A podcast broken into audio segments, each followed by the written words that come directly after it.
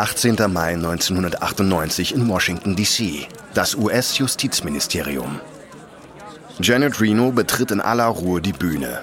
Der Raum ist voll mit Journalistinnen und Journalisten. Reno ist die erste weibliche Generalstaatsanwältin der Vereinigten Staaten und mittlerweile im fünften Jahr ihrer Amtszeit. Sie strahlt ein humorloses Ich bin hier nicht zum Spaß aus.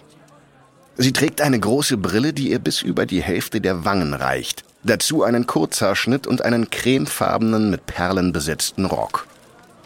Sie steht an einem Podium aus dunklem Holz vor einem Hintergrund aus blauen Vorhängen und spricht mit monotoner Stimme.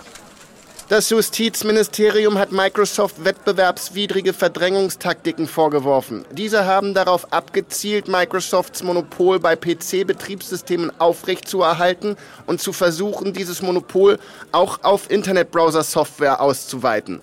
Das Ministerium wirft Microsoft vor, eine ganze Reihe von wettbewerbswidrigen Praktiken angewandt zu haben. Die US-Regierung zieht in den Krieg gegen eines der führenden und eines der innovativsten Technologieunternehmen der Welt. In den späten 90er Jahren läuft Microsofts Windows-Betriebssystem auf 90 Prozent der PCs in den USA. Ein Monopol, das Reno jetzt auflösen will. Microsofts Vorgehen hat den Wettbewerb erstickt auf dem Markt für Betriebssysteme und Browser. Vor allem aber hat es die Wahlmöglichkeiten der Verbraucherinnen und Verbraucher in Amerika und auf der ganzen Welt eingeschränkt. Am anderen Ende des Landes, im Bundesstaat Washington, hält Bill Gates, der Vorsitzende von Microsoft, seine eigene Pressekonferenz. Sein nerdiges Aussehen, die berühmten runden Brillengläser, das kastenförmige übergroße Anzugjackett, das alles täuscht nicht über seine Kaltschnäuzigkeit hinweg.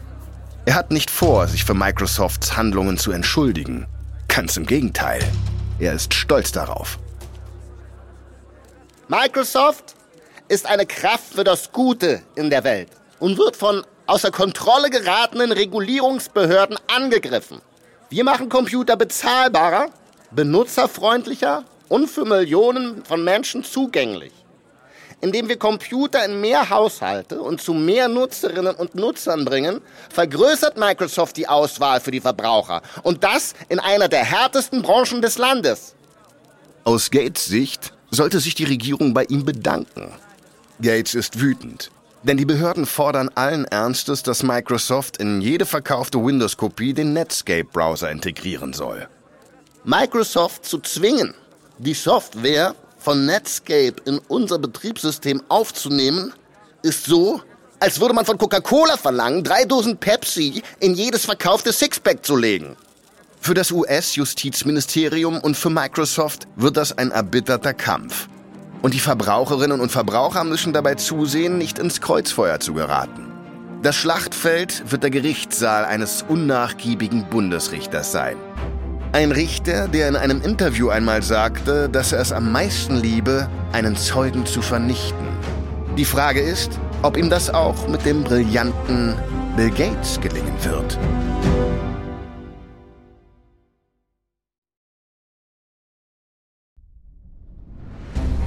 Ich bin Marc Ben Puch und das ist Kampf der Unternehmen von Wandery.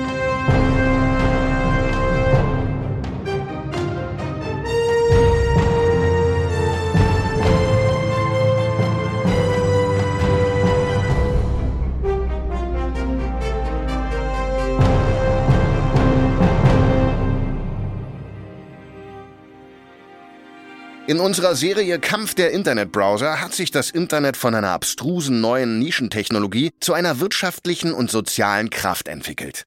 Eine Kraft, die die Wirtschaft weltweit für Jahrzehnte prägen wird.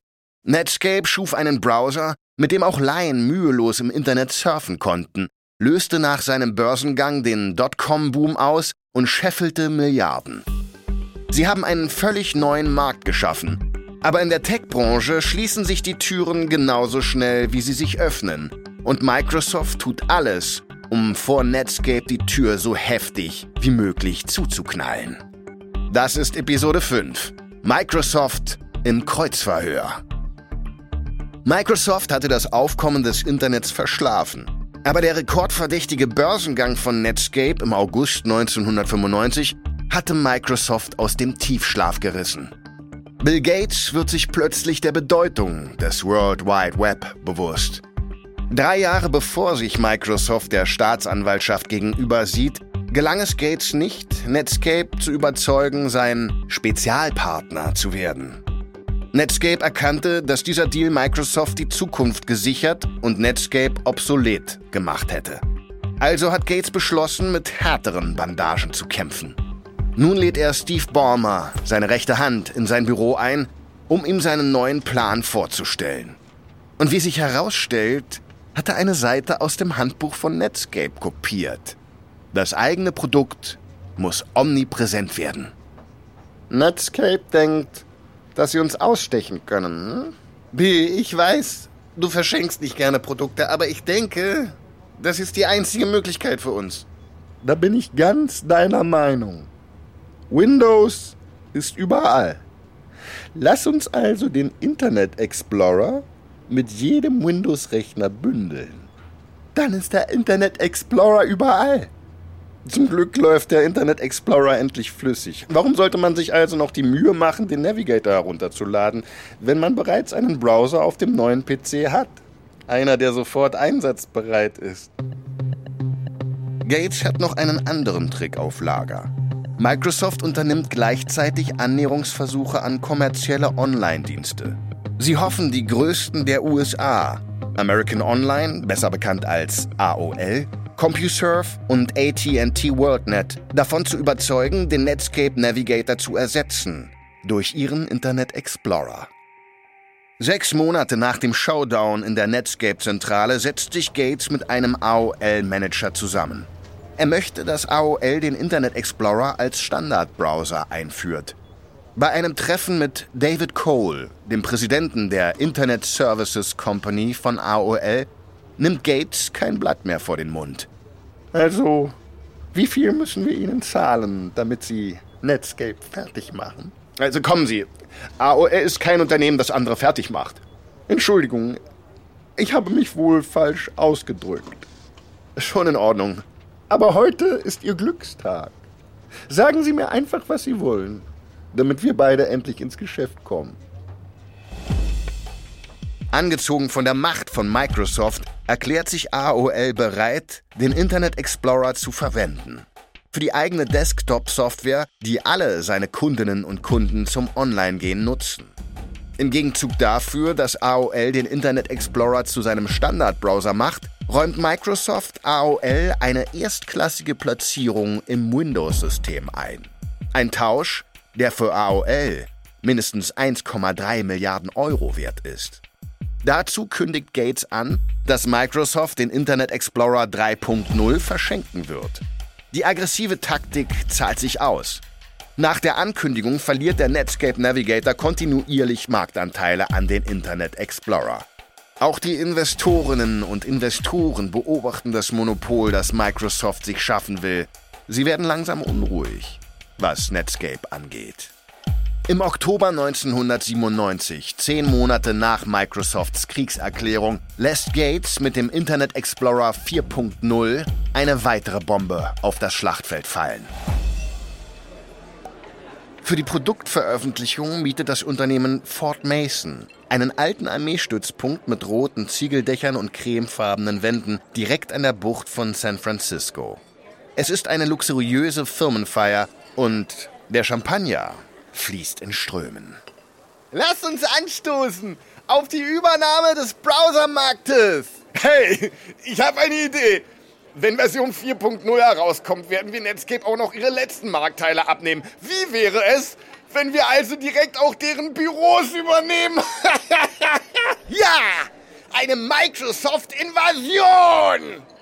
Einige Mitarbeiterinnen und Mitarbeiter beginnen einen Plan auszuhacken und sie rekrutieren noch weitere betrunkene Kolleginnen und Kollegen.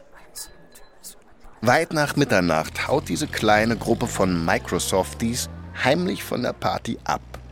Sie fahren die 70 Kilometer von San Francisco zum Netscape Hauptquartier in Mountain View. In einem Lastwagen transportieren sie ihre wertvolle Fracht. Eine drei Meter hohe Skulptur des Internet Explorer Logos. Ein kleines blaues E. Dann stellen sie die Skulptur auf dem Rasen auf. Unter schallendem Gelächter fahren sie zurück. Am nächsten Morgen kommen die Mitarbeiterinnen und Mitarbeiter von Netscape ins Büro. Was zum Teufel ist das denn? Also das, das ist wirklich stillos. Also sowas von stillos. Wie auch immer, wir müssen das hier unbedingt wegschaffen. An der riesigen Skulptur ist eine Notiz des Microsoft-Teams angebracht. Darauf ist eine Zeichnung eines mürrischen Babys. Darunter steht, das ist einfach nicht fair. Gute Menschen sollten sich nicht schlecht fühlen. Beste Wünsche, das Internet Explorer Team. Die PR-Managerin von Netscape, Jennifer O'Mahony, kann darüber gar nicht lachen. Sowas würde man vielleicht auf einer Verbindungsparty im College erwarten. Einer ihrer Mitarbeiter flüstert ihr etwas ins Ohr und ihre finstere Miene verwandelt sich in ein breites Lächeln. Eine Stunde später steht O'Mahony im Vorgarten und bewundert den Einfallsreichtum ihres Teams. Netscapes altes Maskottchen, ein zwei Meter großes aufblasbares Mozilla, eine Art Cartoon-Godzilla-Figur, steht auf dem E-Logo und verschlingt scheinbar den Internet Explorer. Das Mozilla zeigt den Daumen nach oben und auf das umgestürzte E ist das Motto des Unternehmens gesprüht. Netscape Now. Neben der riesigen Maskottchenskulptur steht ein Pappschild mit der Aufschrift Netscape 72, Microsoft 18. Eine Anspielung auf den Marktanteil der beiden Unternehmen. O'Mahony ist stolz auf ihre Arbeit. Die einzig richtige Antwort. Wie lange wollen wir das jetzt so stehen lassen? Ich weiß es nicht. Eine Weile? Die Medien bekommen die Geschichte natürlich mit. Netscape beschuldigt Microsoft, kindisch zu sein. Microsoft behauptet, es sei nur ein harmloser Spaß gewesen. Dazu bestreitet eine Microsoft-Sprecherin die Marktanteile auf der Pappe. Sie nennt ihre eigenen. Netscape 62, Microsoft 36. Das könnte der Wahrheit tatsächlich näher kommen. Vielleicht noch nicht jetzt, aber zumindest bald. Inzwischen gibt es auch außerhalb von Netscape immer mehr Bedenken wegen Microsofts aggressiver Strategie. Kritikerinnen und Kritiker befürchten, dass Microsoft auf jedem Markt, auf den Bill Gates ein Auge geworfen hat, kostenlose Software mit Windows bündeln könnte. Microsoft könnte E-Mail, Tabellen und Business-Software an Firmenkunden verschenken, um Konkurrenten aus all diesen Märkten zu drängen. Oder Softwaredienste von staatlichen und lokalen Behörden monopolisieren. Microsoft beginnt nicht mehr nur kompetitiv zu sein, sondern regelrecht raubtierhaft. November 1997 in Washington, D.C. Der Verbraucherschützer Ralph Nader veranstaltet eine zweitägige Konferenz. Sie trägt den Titel Einschätzung von Microsofts globaler Strategie und zieht mehrere hundert Teilnehmerinnen und Teilnehmer an, sowie ein großes Presseaufgebot. Nader ist schon seit Jahrzehnten in der amerikanischen Wirtschaft bekannt als unbequemer Brandstifter. Er hat die Fähigkeit, die öffentliche Aufmerksamkeit auf die Missetaten von Unternehmen zu lenken. Eines seiner Bücher mit dem Titel Unsicher bei jeder Geschwindigkeit machte auf die Gefahren des beliebten Mittelklasseautos Chevrolet Corvair aufmerksam. Laut Nader war das Auto sogar im geparkten Zustand gefährlich. Die schlechte Publicity führte dazu, dass die Verkaufszahlen einbrachen und General Motors den Wagen 1969 vom Markt nahm. Jetzt bezeichnet Nader Microsoft als einzigartig rücksichtslos. Und Microsoft nimmt die Drohung ernst, denn man weiß dort, dass Nader Unruhe stiften kann. Ein Microsoft-Sprecher schlägt scherzhaft vor, die Konferenz umzubenennen in Microsoft eine Klausur der Kritiker. Denn eine ganze Reihe von Rednerinnen und Rednern greift das Unternehmen an. Gary Reback, ein Anwalt, der gegen Microsoft klagt, schlägt Alarm. Stellen Sie sich vor, Sie gehen in ein Schuhgeschäft und bekommen gesagt, dass es nur einen Schuh gibt, den Sie anprobieren können. Einen Schuh. Eine Farbe. Eine Größe für alle. Genau das ist es, was wir heute in der Computerindustrie sehen.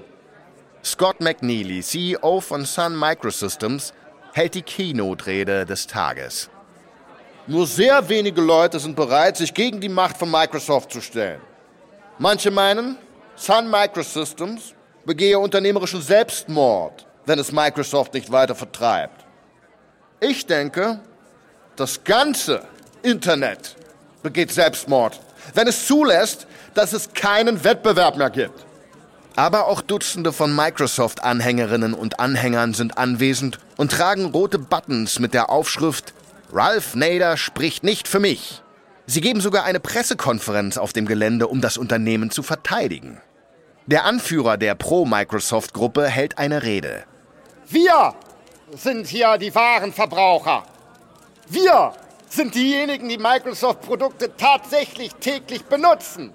Viele von uns haben ihre Unternehmen auf Microsoft-Produkten aufgebaut. Ohne Microsoft wären viele von uns heute gar nicht mehr im Geschäft. In der Zwischenzeit sind die Microsoft-Leute auch dabei, auf den Fluren Überzeugungsarbeit für das Unternehmen zu leisten. Bei jeder Person, die bereit ist zuzuhören. Auf den Fluren kommt es schnell zu hitzigen Debatten zwischen den beiden Lagern. Aber das sind nur die Vorboten auf das Gewitter, das sich gerade über Microsoft zusammenbraut. Die Bündelung von Windows und Internet Explorer bewirkt genau das, was sich Gates erhofft hat. Im vierten Quartal 1997 ist Netscape 120 Millionen Euro im Minus und die Aktien fallen um mehr als 20 Prozent. Im August 1998, also weniger als ein Jahr nach dem Showdown zwischen Andreessen und Gates, überholt der Internet Explorer den Navigator. Der Internet Explorer ist jetzt der beliebteste Webbrowser. Bei Netscape macht sich Hoffnungslosigkeit und Untergangsstimmung breit. Jedes Mal, wenn Netscape kurz davor ist, einen Vertrag abzuschließen, stürzt sich Microsoft auch darauf und erkauft sich die Loyalität der Unternehmen wie bei AOL. Mark Andreessen besucht einen seiner dienstältesten Netscape-Programmierer, Alex Tadek. Tadek war ein Kommilitone von Andreessen an der Universität Illinois und programmierte die Mac-Version von Mosaic. Seine Liebe zu Apple brachte ihm den Spitznamen Mac Daddy ein. Andreessen ist fassungslos über die Aggressivität von Microsoft. Microsoft verschenkt nicht seinen Browser. Sie zahlen den Unternehmen dazu noch Millionen, damit sie den Explorer nutzen. Ja, dieser AOL-Deal könnte der Todesstoß für uns gewesen sein. AOL macht etwa ein Drittel des gesamten Internetverkehrs aus. Das ist genau, was ich meine. Dann kommt Microsoft da rein und bietet AOL einen Platz auf dem Windows Desktop an und das ist AOL über eine Milliarde wert. Unser Browser ist immer noch besser. Vielleicht äh, geht's ja bald bergauf. Davon kann ich nur träumen. Ich komme gerade von Apple. Oh nein. Tarek wirft Andreessen einen besorgten Blick zu. Oh ja, Mr. Apple Guy.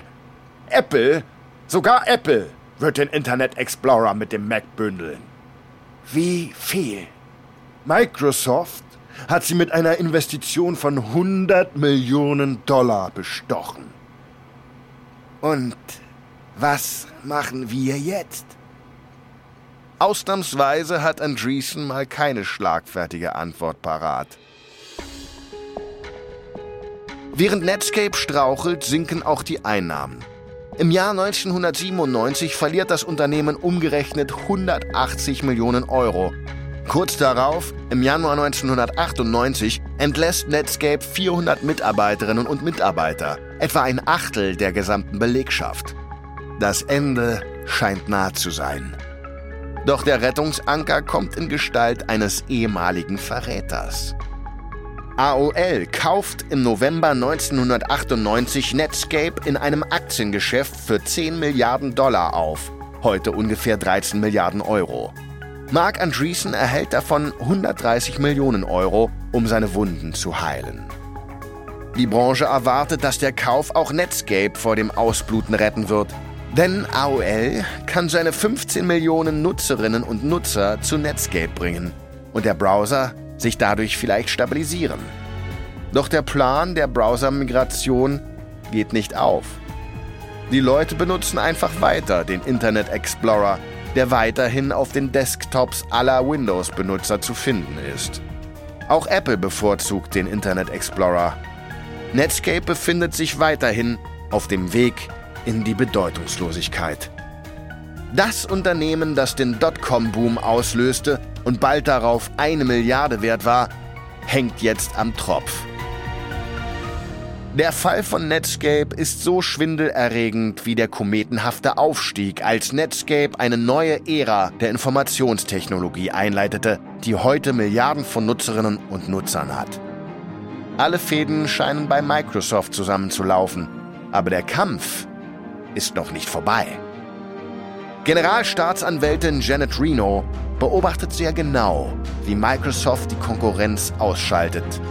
Und sie ist dabei, Bill Gates das Leben zur Hölle zu machen.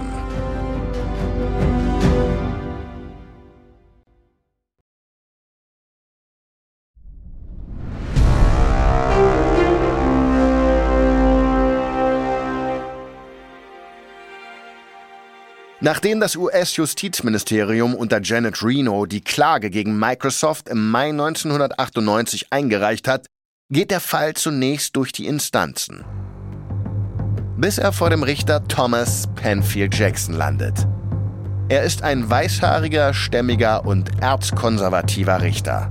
Jackson wurde von US-Präsident Ronald Reagan persönlich ernannt. Jackson ist vor allem bekannt für seine kämpferische Art und die seltsame Angewohnheit, auf der Richterbank Eiswürfel zu kauen. Aufsehen erregte er auch 1991, als er den korrupten, aber sehr beliebten Bürgermeister von Washington, D.C., Marion Barry, wegen eines Kokaindelikts ins Gefängnis schickte. Gegenüber Microsoft erlässt Jackson im Dezember 1997 eine einstweilige Verfügung. Die verpflichtet Microsoft dazu, den Computerherstellern zu erlauben, Windows ohne den Internet Explorer anzubieten. Dies gefällt Bill Gates gar nicht, der seine Wut vor seinem langjährigen Weggefährten Steve Ballmer entlädt. Das ist so falsch! Wie kann dieser Richter von uns erwarten, dass wir unseren Browser nicht zusammen mit unserem Betriebssystem anbieten? Die wollen, dass wir den Explorer von Windows abkoppeln. Aber was, wenn wir ihnen zeigen, dass das unmöglich ist?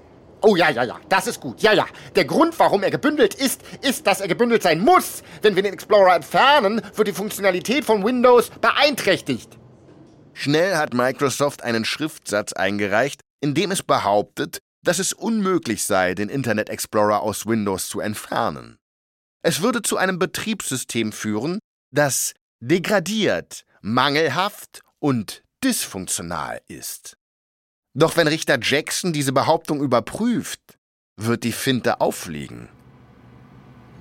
Richter Jackson sitzt an seinem Computer in seinem Büro und ruft seinen Assistenten herbei. Ich weiß nicht viel über Computer. Herrgott nochmal, ich schreibe alle meine Rechtsgutachten mit der Hand. Ist es wirklich so schwer, diesen Explorer-Browser zu entfernen? Das glaube ich nicht, Sir. Wir können es gerne mal probieren. Der Richter schaut auf seine Uhr, während der Assistent sich vorbeugt und ein paar Befehle eintippt. Ein paar Klicks später verschwindet das Explorer 3.0-Symbol vom Desktop des Richters. Er ist deaktiviert, Euer Ehren. Na, das hat ja nicht lange gedauert. Funktioniert der Computer noch? Der Assistent schließt und öffnet mehrere Programme. Alles funktioniert, wie es sollte. Denen werde ich was erzählen. Am nächsten Tag im Gericht spricht Richter Penfield Jackson mit dem Anwaltsteam von Microsoft. Sie sagen also, dass Sie den Internet Explorer nicht entfernen können, ja? Mein Angestellter ist kein Informatiker, aber er hat in 90 Sekunden getan, was Hunderte Ihrer Programmierer angeblich nicht können. Windows 95 funktionierte nach dem Entfernen des Webbrowsers einwandfrei. Es ist ein peinlicher Moment für Microsoft. Trotz des laufenden Rechtsstreits, der immer mehr Aufmerksamkeit der Behörden auf sich zieht, schlägt Gates seinem Team eine weitere Ableckungsstrategie vor. Die wollen also, dass wir entbündeln. Dann werden wir eben entbündeln. Nehmen Sie den Internet Explorer aus Windows 95 heraus. aber nicht aus unserer neuesten Version von Windows. Nur 95, Bill? Ja, nur 95. Dann wird es eine entbündelte und eine gebündelte Version geben und die Kunden können diejenige wählen, die sie bevorzugen. Da die ungebündelte Version auf einem veralteten Betriebssystem läuft, will sie kein Computerhersteller verwenden. Die Anwälte der Regierung durchschauen Microsofts Tricks und fordern Jackson auf, gegen Microsoft endlich eine Geldstrafe wegen Missachtung der Anordnungen zu verhängen. In Höhe von einer Million pro Tag. Richter Jackson stellt eine Vorladung wegen Missachtung aus, gegen die Microsoft Berufung einlegt. In der Zwischenzeit haben auch die Staatsanwälte dieses Hin und Her beobachtet. 20 Generalstaatsanwälte aus unterschiedlichen US-Bundesstaaten reichen eine Sammelklage ein. Ihr zentrales Beweisstück? Die Notizen von Andreessen von dem Treffen mit Microsoft in der Netscape-Zentrale im Juni 1995. Damals versuchte Microsoft Netscape unter seine Herrschaft zu bringen, aber Netscape entschied sich zu kämpfen. In seinen Notizen verglich Andreessen Microsofts aggressives Verhalten und Gates Drohgebärden mit dem Besuch eines Mafiapaten. In der Anklageschrift wird nun behauptet, dass Microsoft die PC-Hersteller zwinge, den Internet Explorer zu installieren und diesen Browser als erstes anzuzeigen, sobald der PC hochgefahren ist. Und sie argumentieren, dass Microsoft die größten Internetanbieter unter Druck setzt, mit ihnen zusammenzuarbeiten. Das Justizministerium strebt eine einstweilige Verfügung an, um Microsoft endlich zu verpflichten, den Netscape-Browser in seine Windows-Pakete aufzunehmen. Laut Generalstaatsanwältin Reno geht es darum, den Verbrauchern eine echte Wahl zu lassen. Die Anwälte des Justizministeriums wissen, dass sie für ihre Kartellklage einen echten Kopfgeldjäger engagieren müssen. Das Ministerium entsendet einen seiner besten Mitarbeiter, den stellvertretenden Staatsanwalt Douglas Mullamed, um sich mit David Boyce zu treffen. Denn Boyce ist einer der besten Prozessanwälte der Vereinigten Staaten. Das National Law Journal bezeichnet Boyce als den Michael Jordan des Gerichtssaals. Er ist dafür bekannt, dass er sich unfassbare Mengen an Informationen merken kann und diese dann für Richter und Geschworene leicht verständlich aufbereitet. Mollamed beginnt damit, das Ego des Staranwalts ein wenig zu streicheln. Sie kennen sich ausgezeichnet mit Kartellrecht aus. Immerhin haben Sie IBM erfolgreich verteidigt. Glauben Sie, dass wir den Fall gewinnen können? Ich habe mir die Prozesse der letzten Jahre angesehen. Und es sieht so aus, als ob Microsoft seine Karten völlig falsch ausspielt. Selbst als sie vor Gericht gewonnen haben, wirkten sie nach dem Prozess wie die Schuldigen. Und äh, wieso ist das wichtig? Hm, technische Details werden diesen Fall weder gewinnen noch verlieren. Ein Prozess ist im Wesentlichen ein moralisches Theaterstück. Man braucht eine Erzählung. Microsoft verhält sich weiterhin auf eine Art und Weise, die schleimig erscheint. Und wenn man ihre Glaubwürdigkeit untergräbt, gewinnt man den Fall. Ich denke, wir könnten Ihre Hilfe gut gebrauchen. Wären Sie dabei? Warum nicht? Ich bin immer auf der Suche nach einer neuen Herausforderung. Nicht nur, dass sich der Star des Kartellrechts auf die Seite der Behörden geschlagen hat, es gibt noch mehr schlechte Nachrichten für Microsoft. Der dem Fall zugewiesene Richter ist kein anderer als Richter Thomas Penfield Jackson. Der Mann, der vor einem Jahr bereits gegen Microsoft entschieden hat. Da er schon einmal über einen Microsoft-Fall geurteilt hat, kennt er das Unternehmen am besten.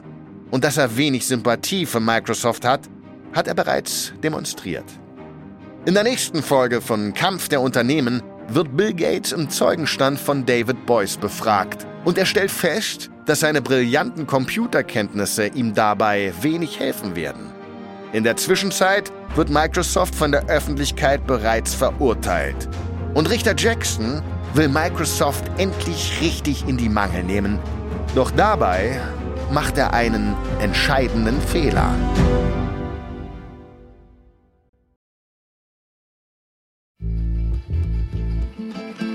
Das ist Kampf der Unternehmen von Wondery. Ich bin Marc Ben Puch. Adam Pennenberg hat diese Geschichte geschrieben, bearbeitet wurde sie von Emily Frost. Kilian Mazurek hat die Folge übersetzt und adaptiert. Produzent für Studio J, Janis Gebhardt. Das Sounddesign haben Kyle Randall, Sofian Auder und Aljoscha Kupsch gemacht. Für Wondery Producer Patrick Fiener und Tim Kehl. Executive Producer Marshall Louis. Kampf der Unternehmen wurde entwickelt von Hernan Lopez für Wondery.